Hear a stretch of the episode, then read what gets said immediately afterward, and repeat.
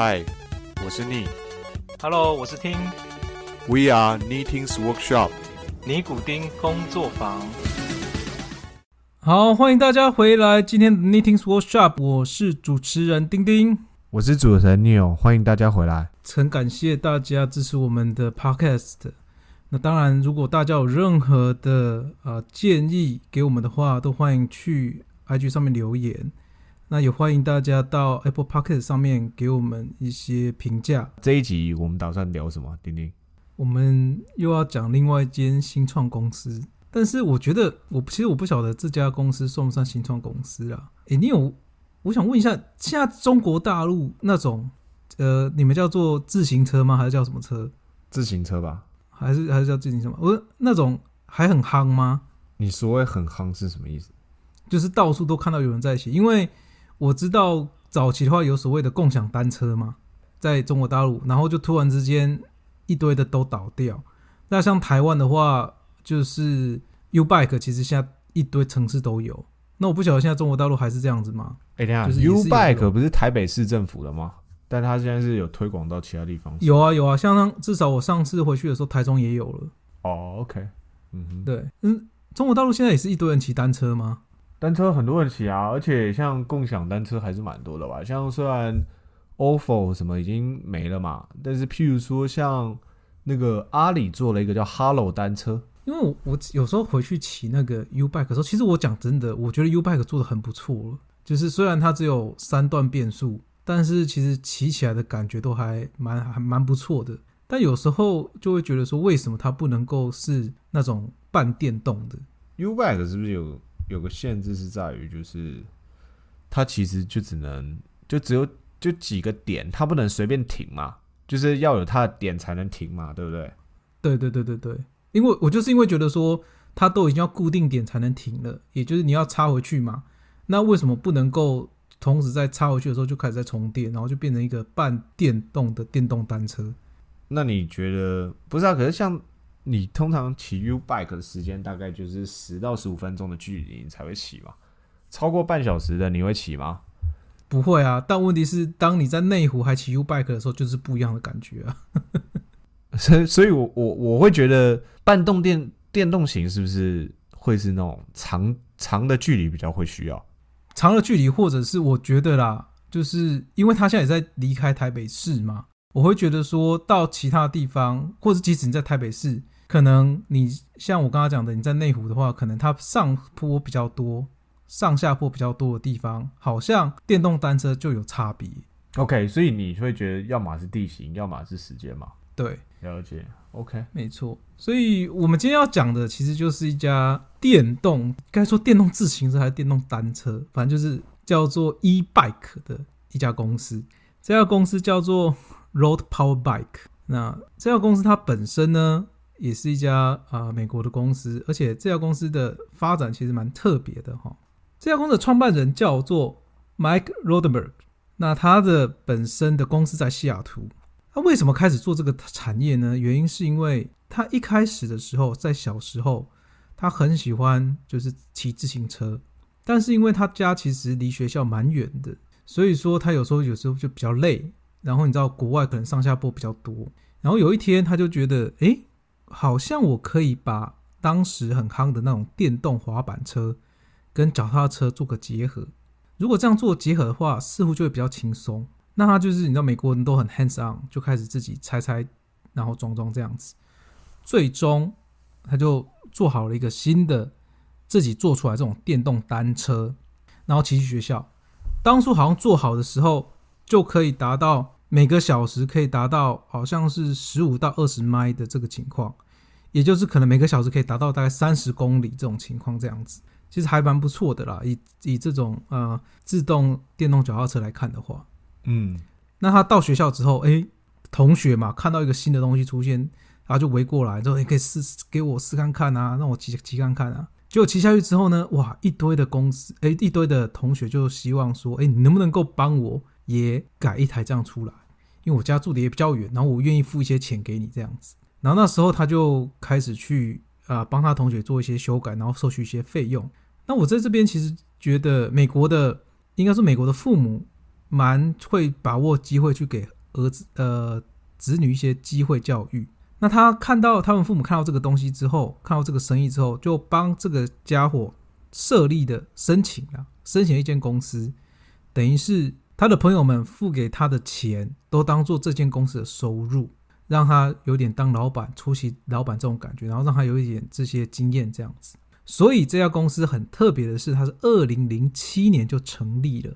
但是是父母帮他成立的，对，但是他他的负责人，我不确定他负责人当初是他是他父母，OK，但是至少是当初他父母帮他成立这间公司，所以这间公司很特别，是你就去查这间公司的历史的话，它从二零零七年成立之后，他到二零一五年之间基本上没有任何的动作，因为这家伙还在读书，OK，所以他是二一直到二零一五年之后呢，才又开始有一些啊动作出现啊。那二零一五年的时候，我们这位创办人 Mike Rodberg 已经大概二十五岁，也就是从大学毕业了，呃，大概两三年的时间也做过一些工作。结果他还是发现他最喜欢的事情还是脚踏车相关的东西。哎、所以他成立的时候是他高中的时候是吧？对，应该是他高国高中啦，就是因为你知道国高中的时候才会骑单车上下学嘛。对，所以我我刚才只是想知道他大概成立公司的时候是什么时候。嗯，对对对，大概国高中了，没错，你讲的没有错。他出社会之后呢，他后来还是想要做单车相关的事情。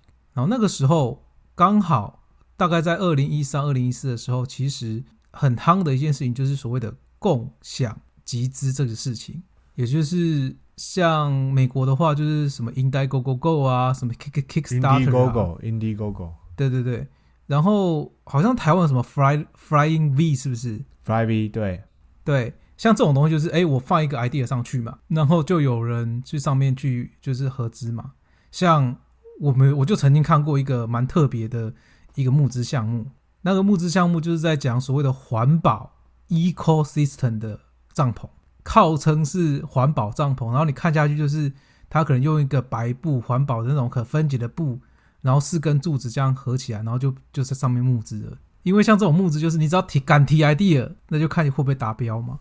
OK，当然，现在刚刚讲那个只是一个比较后期的例子啊，因为像这种东西，什么你敢提就能够都能够上面募资，但后期当然是像这种东西就比较难达标。但是早期的话，根本是你提什么东西，大家就一一窝蜂的买，一窝蜂的去投它，甚至当初有出过一些丑闻，是可能我这个人在上面募资的这个产品，我说我二零一六年要推出，结果二零一六年它推出不了，然后一直延，延到最后，甚至像这种 Kickstarter 或 Indiegogo Go 这种公司出要出来协调说，你既然做不出来，你需要把当初这些购买人的金额全部还给他们。当初也闹出了这些丑闻，但是这这位 Mike Rothberg 因为搭上了早期的列车，所以他在上面发起了这个 project，就是哦，我想要做所谓的电动啊自行车的一个 project。那一个 project，例如说多少钱的募资金额达到多少之后呢，我可以进入下一个阶段。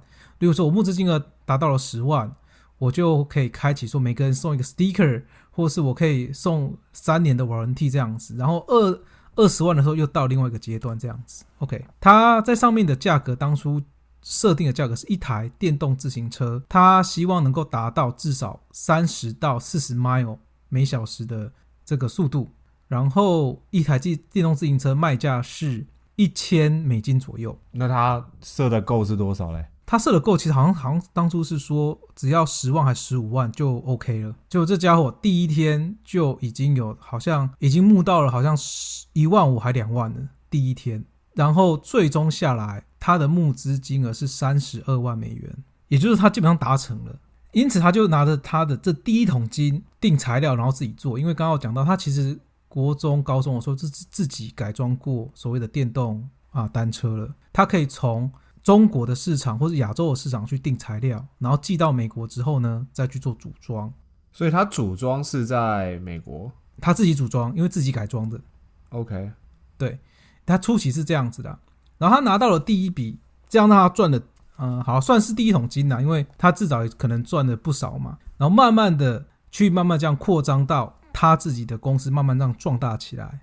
后来他也知道大脚这个需求，他就开始把这个车子放到网网站上面去做一个贩卖的动作。那一直到了二零一九年的时候，其实它的市占率已经占了所谓的 e bike 的这个市占率。大概是二十五个 percent，因为老实话，是因为它第一，它很早期就开始在做这个啊行业，然后第二是它做的东西其实蛮特别的。那如何特别，待会讲哈。所以他在二零一九年的时候就已经占了大概二十五 percent，然后到二零二零年的时候呢，因为疫情的关系，我相信大家在去年的电视上面，可能不是讲的不是美国，但是至少可以听到欧洲单车突然之间爆红，原因是因为 COVID 的关系。等大家没办法搭那种大众大众交通工具嘛，但是诶，我如果骑单车的话，感觉上还是可以保持社交距离呀，然后又可以出去运动啊，又可以当一个啊通勤的工具这样子，反而单车爆红。这家公司去年一年业绩成长了三倍，那很有可能是整个美国都成长三倍了。它到达了一年的年收入已经到达大概是两百五到三百 million，也就是二点五亿到三亿美金。因为碰上了这种快速扩张的情况，他没有办法去支出他的整个营运营费用，所以他去年又融了二十五个 million。因此，你可以说是他从募资到现在，他才融了第一笔钱。但我在想，哎，因为他其实量少料量大，其实 operation 的改变蛮大的。那他怎么去支撑这个他的制造？觉得他是在他是在美还是一样在美国自己？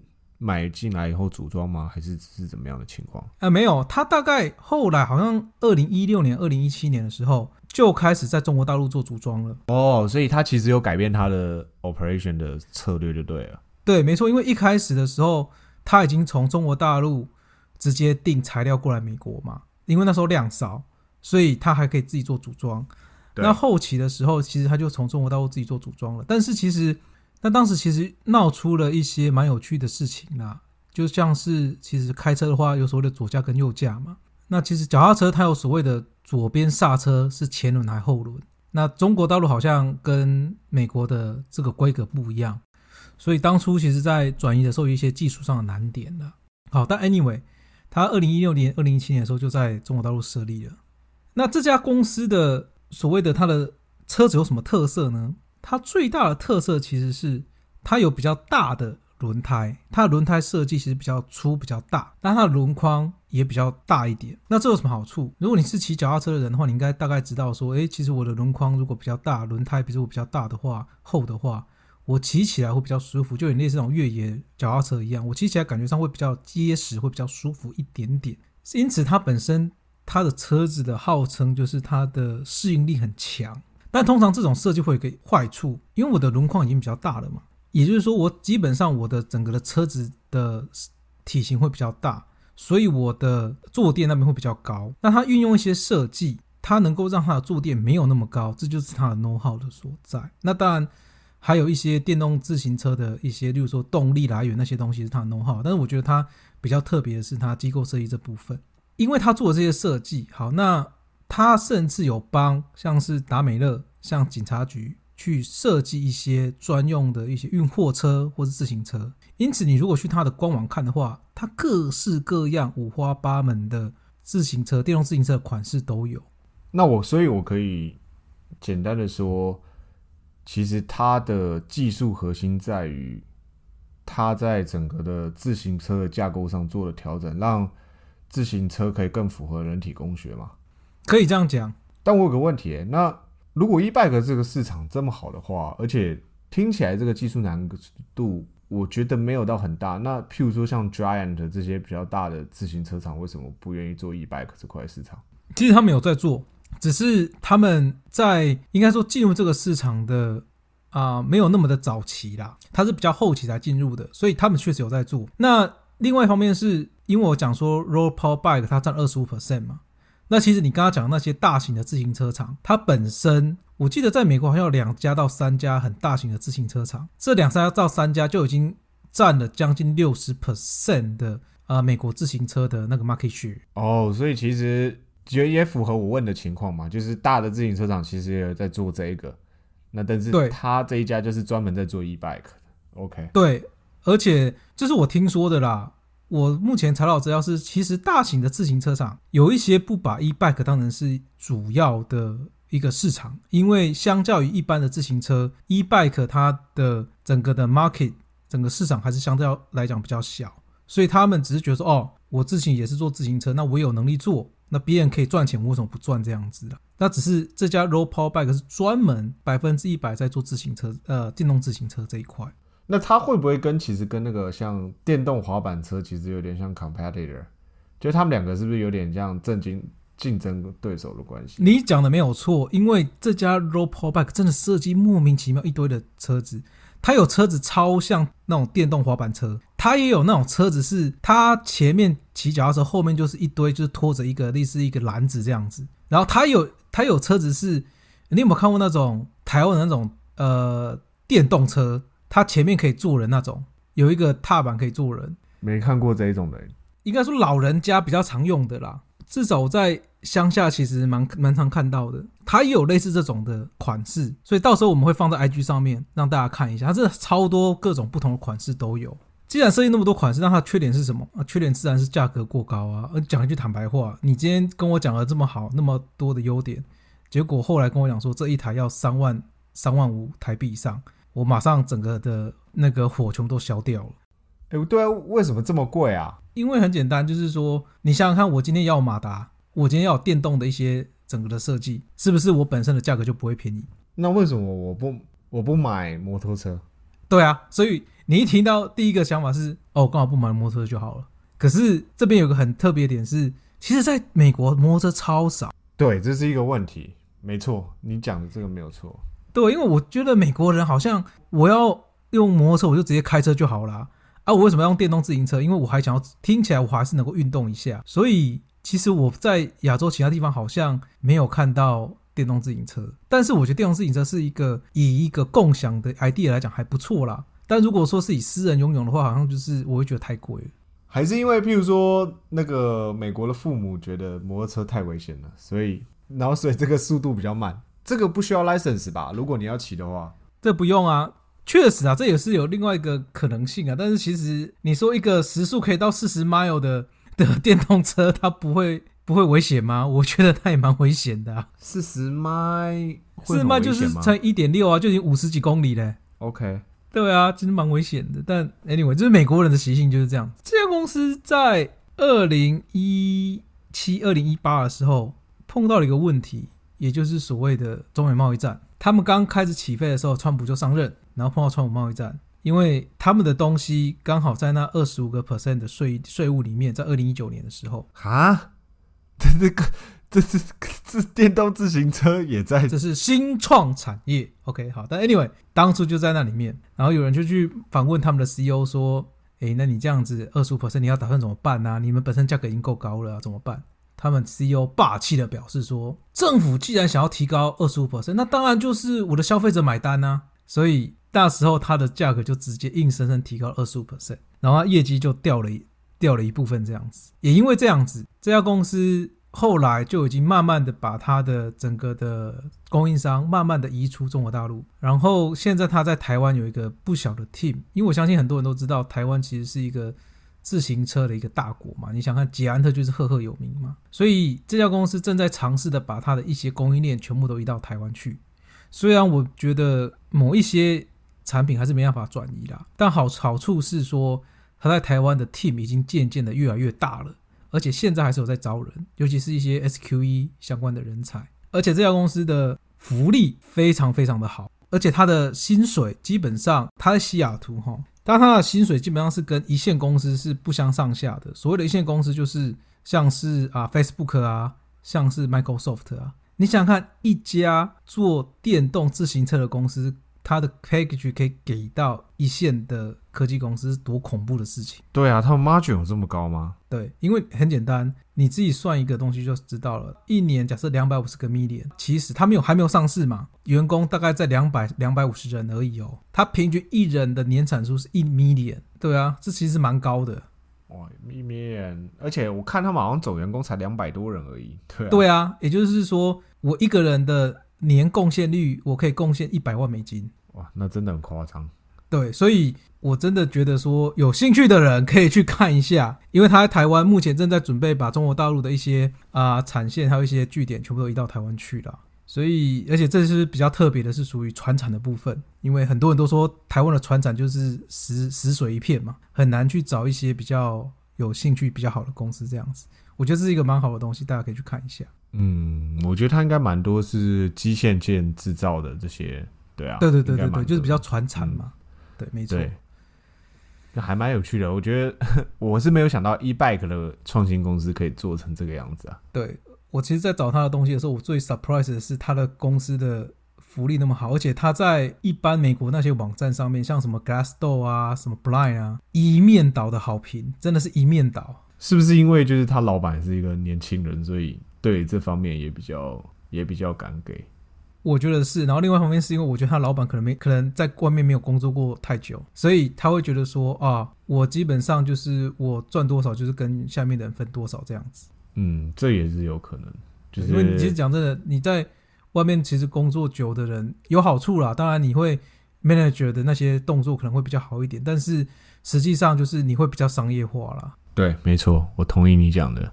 大家其实对啊，那所以所以大家可以抽空去看看这个公司的简介，还有产品啊，然后也可以看一看他们在台湾有没有新开的一些机会。好，那这是今天我们的分享。那如果大家有兴趣的话，欢迎给我们呃留言，然后也欢迎给我们一些 feedback。那我们就下次见喽，谢谢大家，好，拜拜。谢谢大家，下次见，拜拜。